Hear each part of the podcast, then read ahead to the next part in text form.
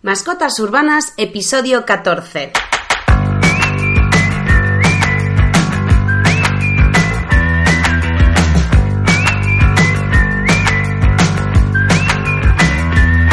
Bienvenidos de nuevo a la tercera semana ya de los podcasts de mascotas urbanas. Recordad que esta es la última semana en la que emitiremos un podcast diario. A partir de la semana que viene volveremos a nuestro ritmo habitual de uno a dos podcasts por semana. Este podcast habla sobre todos los conceptos perrunos, trucos, habilidades y consejos para que vuestros perros vivan una vida más feliz, sana y equilibrada.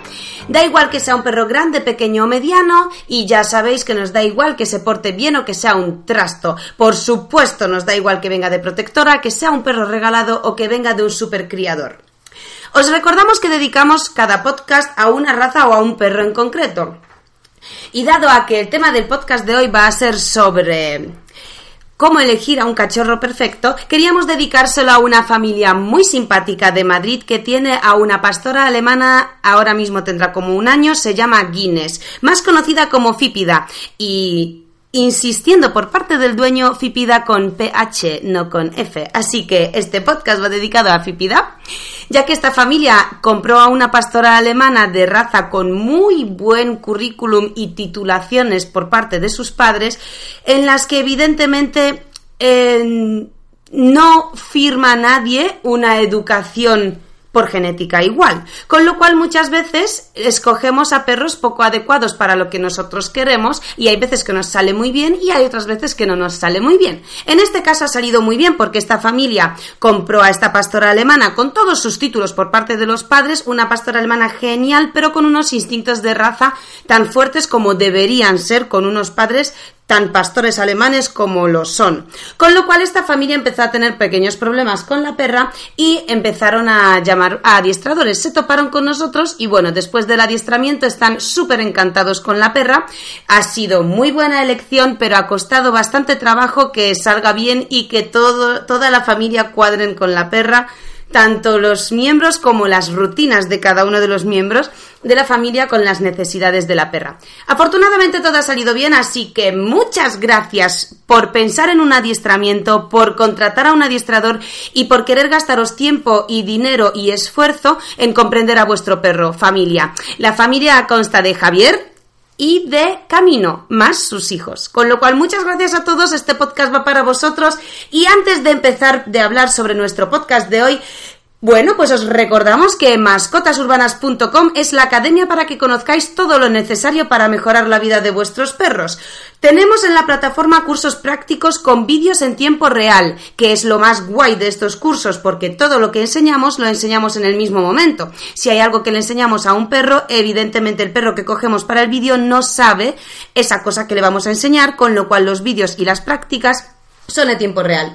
Tenemos también hojas de trabajo y una comunidad que siempre os ayudará en cualquier cosa que necesitáis.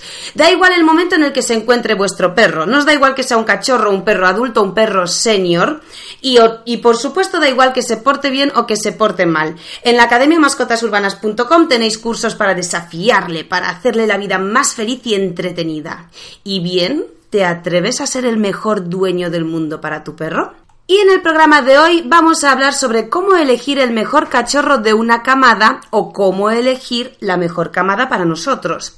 Ya sabéis que hay cantidad de opciones y recomendaciones para poder elegir el cachorro perfecto.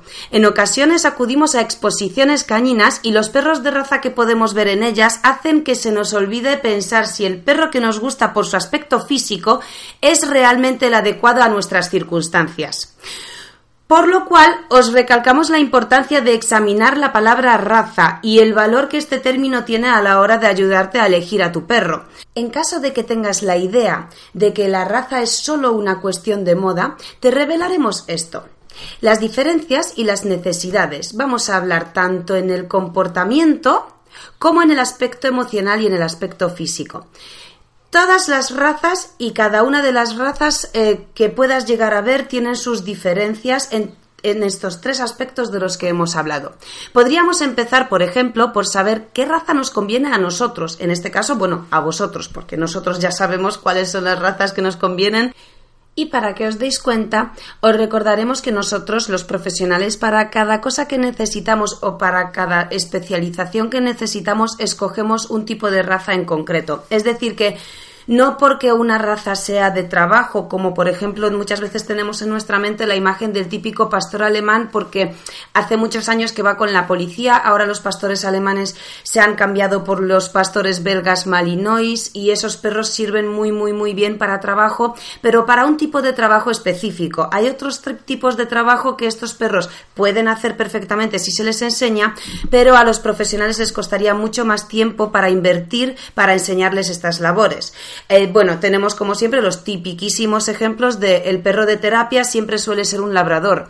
Nosotros, por ejemplo, dentro de nuestros perros también utilizamos para la terapia perros mestizos o podencos o incluso perros de caza y por supuesto hemos tenido pastores alemanes para la terapia, pero son casos que nos cuesta muchísimo trabajo trabajar, mucho más que por ejemplo un labrador retriever, que es un perro que nace con unas dotes sociales superiores a las demás razas, con lo cual, con lo cual para nosotros nos es muchísimo muchísimo más fácil enseñarle este tipo de cosas, ¿no? Como trucos, interactuar con otras personas, no solo con su guía, que no les cueste irse con un niño a 15 metros y obedecerle al niño cuando le pide ciertas cosas. Bueno, pues para estas cosas, pues el perro de terapia por excelencia es el Labrador Retriever, lo que por supuesto no significa que es el único perro que puede servir para esto. Pero bueno, aquí ya empezamos un poco a que tengáis en cuenta que la raza es algo de sumo peso que deberíamos tener en cuenta. Así que eh, vamos a mm, empezar por saber, pues eso, qué razas nos convienen.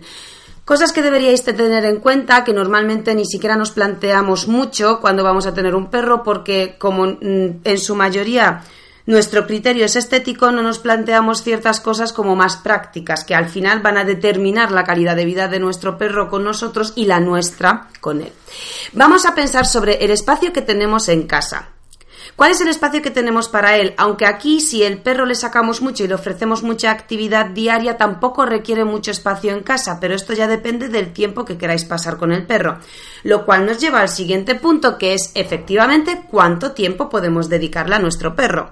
Si somos gente que trabaja mucho y además tenemos niños y entonces vamos a trabajar, volvemos el colegio, los niños, las extraescolares, hay que hacer los deberes, preparar la cena, hacer la compra y pintarnos las uñas, porque aquí suelo hablar siempre de las madres, pues bueno, el tiempo que le tenemos que dedicar a nuestro perro se deduce casi al mínimo, se reduce casi a un paseo de haz pis y caca a la vuelta de la esquina y volvemos hacia casa.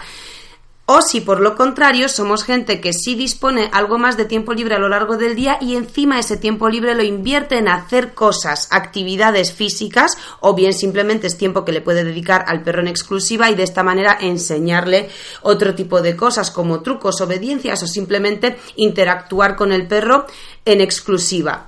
Siguiente punto es cuánto nos puede suponer económicamente hablando el, mantenimiento de nuestro perro.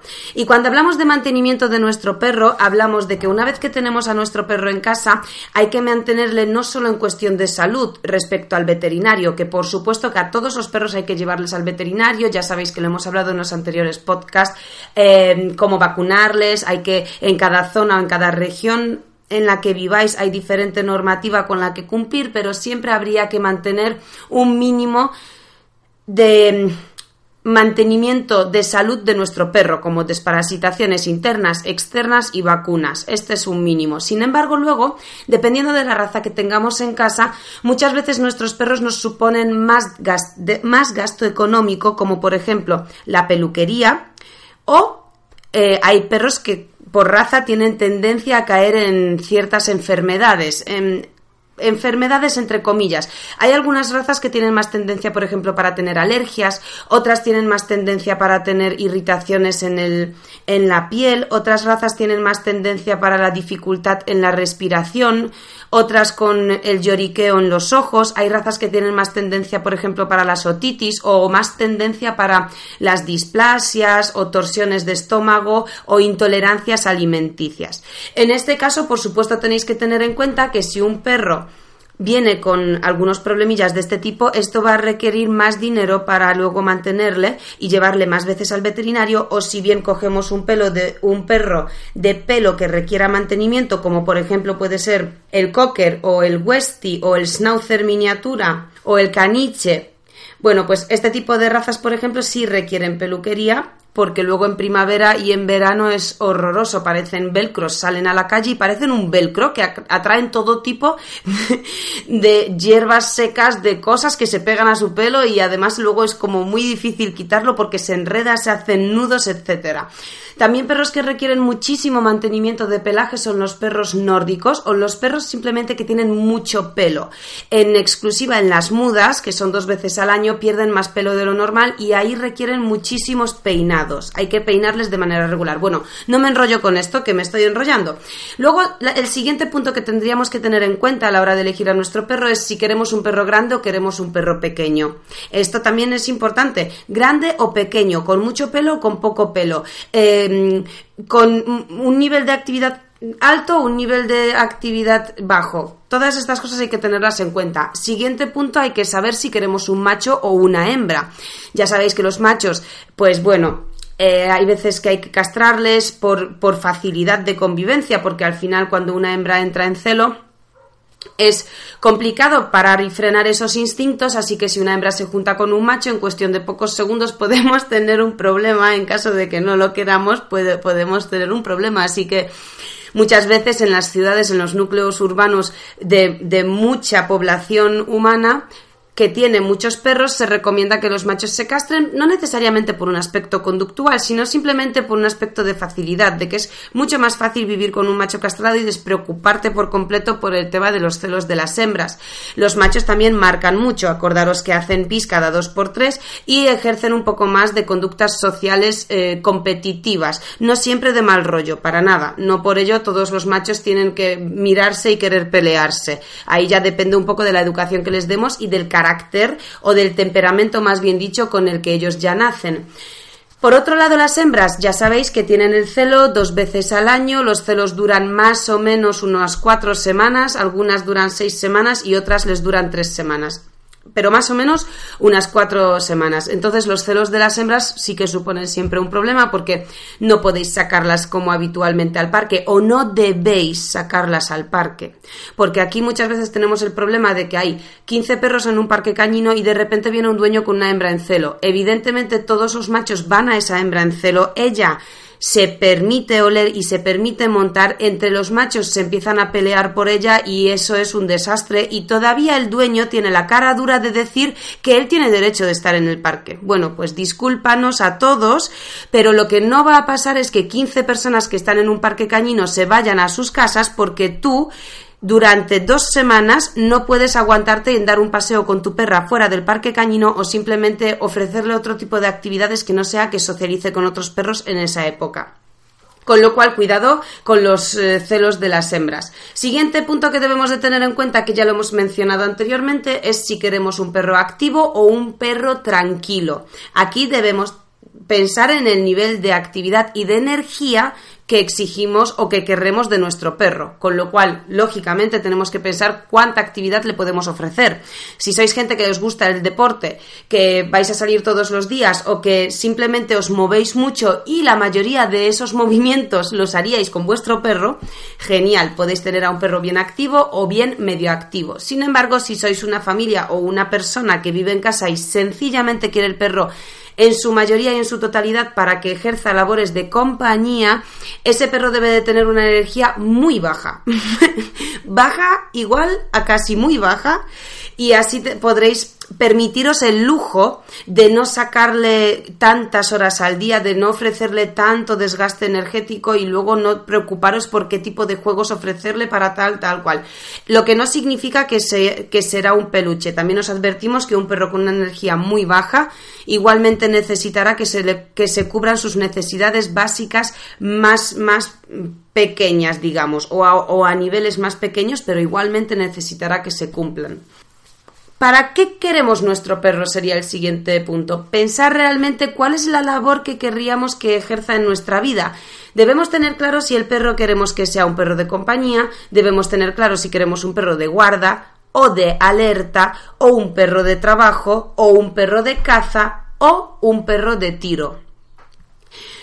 Debéis sentaros y plantearos esto, porque cada uno de, de nosotros vivimos en circunstancias distintas. Hay gente que vive en un piso y es poco activa, hay gente que vive en un piso y es activa, pero esa actividad la, em, la enfoca, digamos, hacia la familia y no la va a enfocar hacia el perro. Hay gente que vive en un piso, es muy activa y quiere enfocar esa actividad hacia el perro. Otros que viven solos no son activos y no quieren hacer nada con el perro, pero sí tienen compañía. Para eso les recomendamos que se compren un gato, un caracol o un pez, que seguramente les dará a la larga menos problemas porque no os olvidéis que un perro es maravilloso, genial, fantástico, siempre y cuando le entendamos y siempre y cuando cubramos sus necesidades básicas. Si esto no está cubierto, da igual el perro que sea, siempre va a acabar dando algún problema de conducta o siempre va a acabar pasando el mismo por algún cuadro de estrés, lo que por supuesto desaconsejamos por completo porque es innecesario.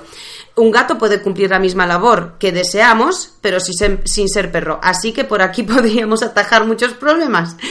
Eh, si, que, si tenemos un chalet y una finca bastante grande y queremos un perro de guarda, evidentemente tiraremos por este tipo de razas. Si queremos eh, de verdad trabajar con el perro porque nos gustan los perros, porque queremos un perro con el que poder hacer cosas, con el que interactuar, con el que hacer que nos comprenda porque aprendemos de él, le enseñamos cosas y trucos y, y cosas de perros, le enseñamos, eso sería perfecto un perro de trabajo lógicamente los perros de caza para los que querían algo de caza, etcétera, etcétera. Y bueno, pues luego hay perros de alerta que estos perros suelen ladrar mucho más que las demás razas porque están preparados para utilizar ese tipo de vocalización bastante más que otras razas y van a ladrar. O sea que prepararos que si os eh, cogéis a un perro de alerta, puede acabar ladrando y mucho, con lo cual eh, armaros en paciencia y pensad que si ladra no es por su culpa, sino por la vuestra. Esto es básico, ¿vale? Acordaros que los perros normalmente tienen muy poca culpa de los comportamientos de los que ejercen y en su mayoría la culpa es nuestra, bien por una mala elección, bien por una mala educación o bien por, em, no corregir eh, adecuadamente esos comportamientos y por supuesto y más importante no premiar otros comportamientos. Siguiente duda que se nos puede plantear, comprar o adoptar a un perro. Bueno, aquí ya hablaremos sobre este tema en particular en otro podcast. Os prometo que dedicaremos 20 eh, minutos totalmente para este tema porque es un tema muy interesante, es un tema de mucho debate ahora mismo en nuestra, en nuestra sociedad actual, con lo cual creemos que merece realmente que ambas opciones estén desarrolladas por completo y hacer que vosotros sepáis elegir en base a lo que contemos bajo vuestro propio criterio. Bien, así que bueno, este punto lo dejamos para más adelante.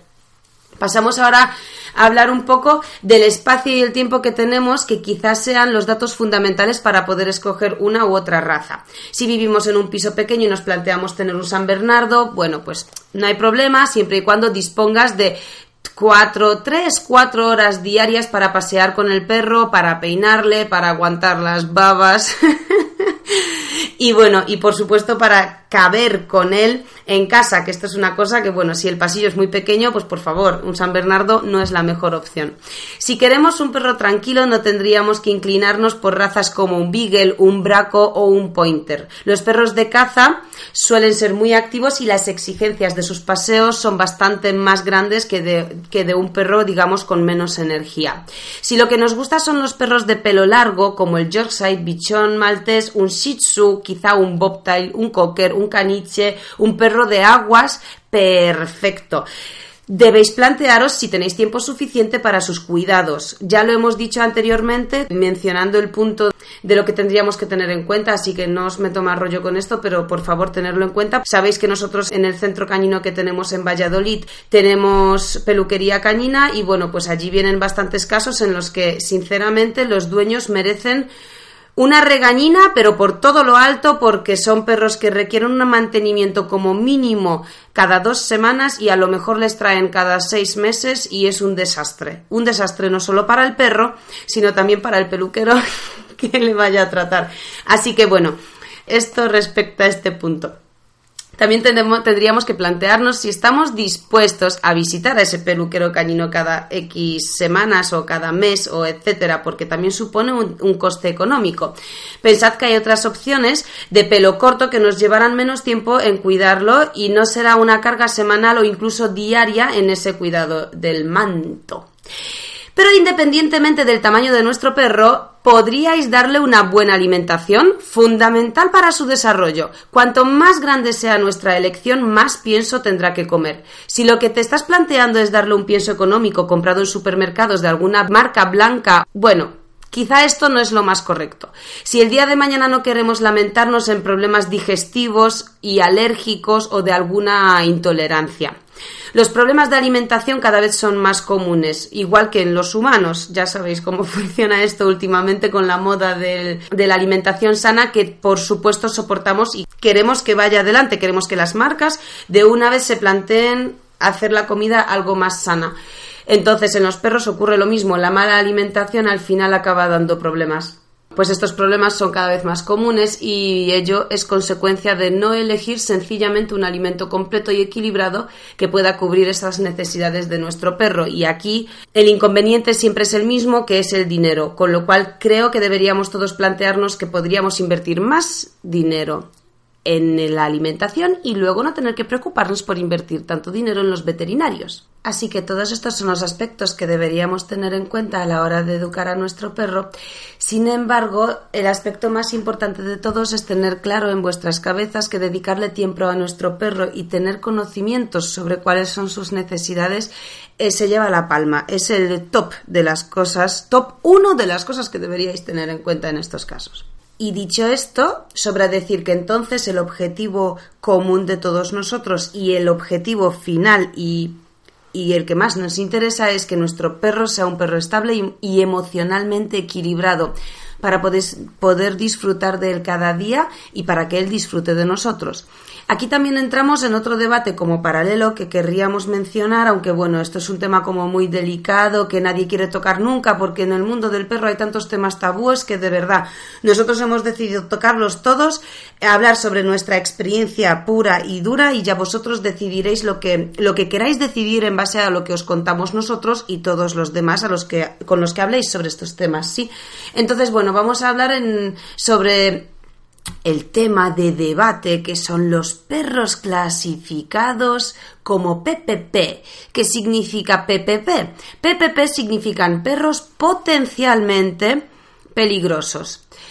Bueno, pues em, sin entrar en debates si lo son realmente, si no lo son, porque evidentemente ya os contamos desde el primer día en todos los podcasts que cada perro de manera individual tiene su propio carácter y su propio temperamento, independientemente de la raza, pero nunca nos deberíamos olvidar de las características de cada raza. Un perro de caza siempre va a tirar a cazar, le podemos educar, él como individuo puede ser un perro que no le llame mucho a la caza, pero por instinto siempre irá un pelín más eh, a, por, a por la caza que, por ejemplo, a por la guarda. Es decir, que por muy guardián que nos haya salido nuestro perro de caza, nunca será tan guardián como un perro de guarda y nunca dejará de llamarle la atención una presa en movimiento, ¿sí? Entonces, evidentemente ningún perro potencialmente peligroso que se denomine como tal por la raza ¿Realmente es potencialmente peligroso? No es así, sin embargo os vamos a hablar de ellos. Son perros que suelen tener más exigencias a la hora de comunicarnos nosotros con ellos,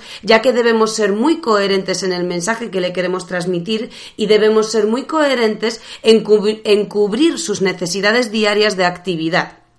Debemos saber llevarlos desde el primer día, pero realmente desde el primer día. Esto es lo que nos asegurará de poder disfrutar de este perro durante toda su vida. Además, deberíais informaros, según vuestras comunidades autónomas en las que viváis, las licencias necesarias para la tenencia de este tipo de perros, seguros de responsabilidad civil, certificado de antecedentes penales, pasar por un test psicotécnico, llevarlo siempre atado con una correa de una medida máxima, que cada una de vuestras comunidades tendrá la suya, y por supuesto el perro siempre deberá ir con bozal.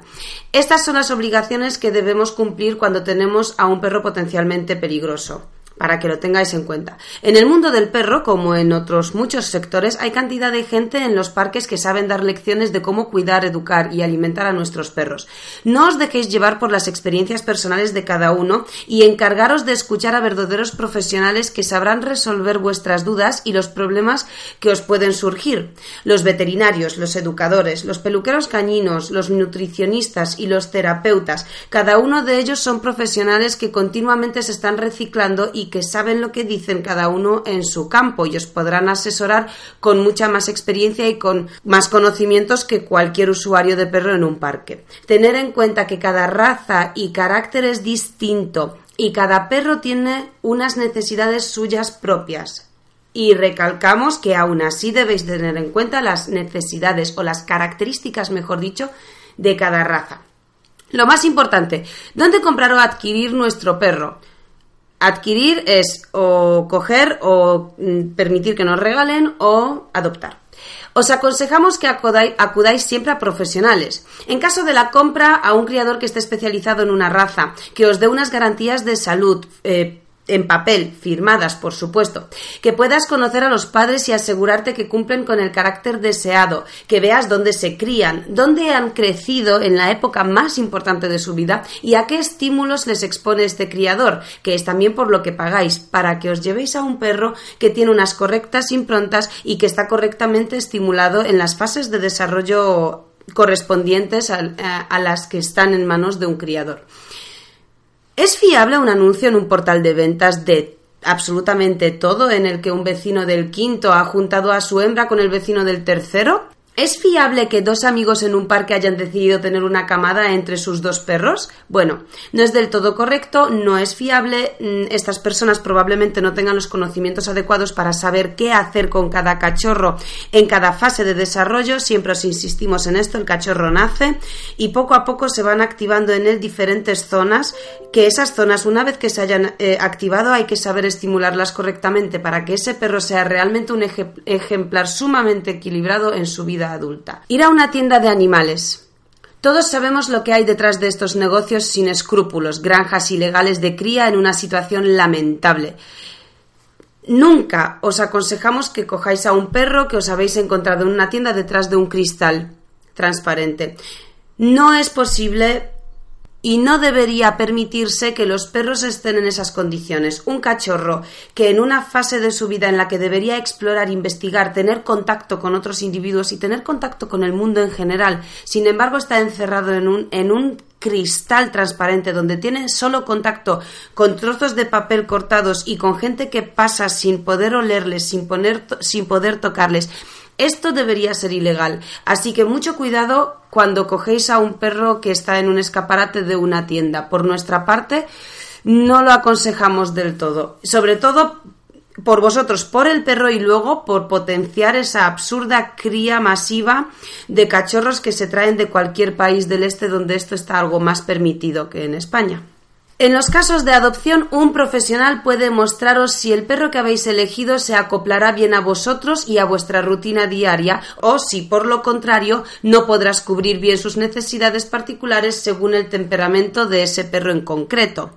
Aquí recalcaríamos la importancia de si queréis adoptar a un perro, no dudéis en invertir el dinero necesario porque al final va a ser solo una sesión de acompañamiento donde vosotros le decís al profesional cuáles son vuestros objetivos, qué es lo que querríais del perro para vuestra vida y es el profesional el que se encargaría de aconsejaros y guiaros. No debería ser jamás una fuente fiable para vosotros el voluntario de turno que esté en la perrera, que no tiene absolutamente ningún tipo de conocimientos, ni titulaciones, ni desde luego experiencia suficiente para aseguraros de que el perro con el que os habéis encaprichado por estética es el perro adecuado para vosotros.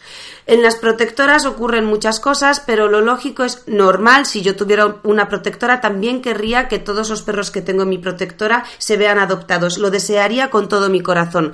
Sin embargo, los, los voluntarios Muchas veces aconsejan desde el cariño que le tienen a ese perro, desde el amor infinito que le tienen a todos los animales sin ningún límite y sus consejos no siempre no siempre son válidos para las familias que van a adoptar a un perro. Así que no dudéis en invertir lo que sea 50 eh, o 100 euros en una visita a la protectora con un profesional que os pueda aconsejar a cambio de tener 10 años o 15 años de vida de calidad con vuestro perro.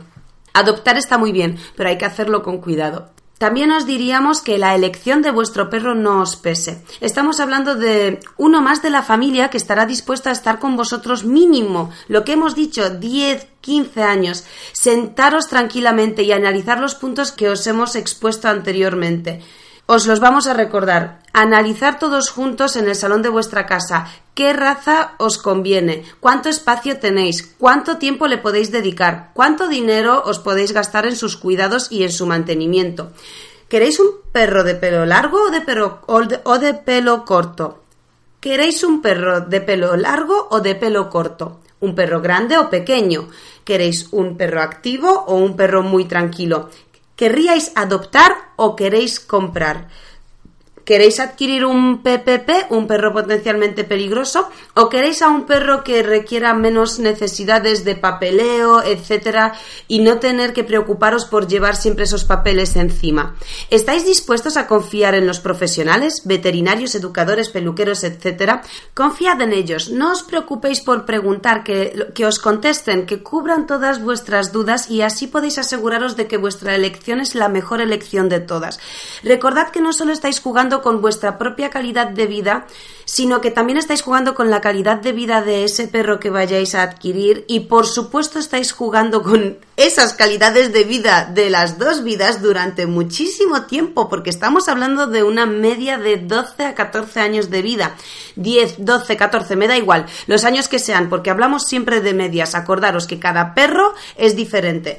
Sin embargo, os aconsejamos que reflexionéis y desde luego que nuestro consejo más grande y luminoso del mundo es no escojáis a un perro por su aspecto físico, y por su belleza o no belleza o en cualquier caso por su aspecto estético.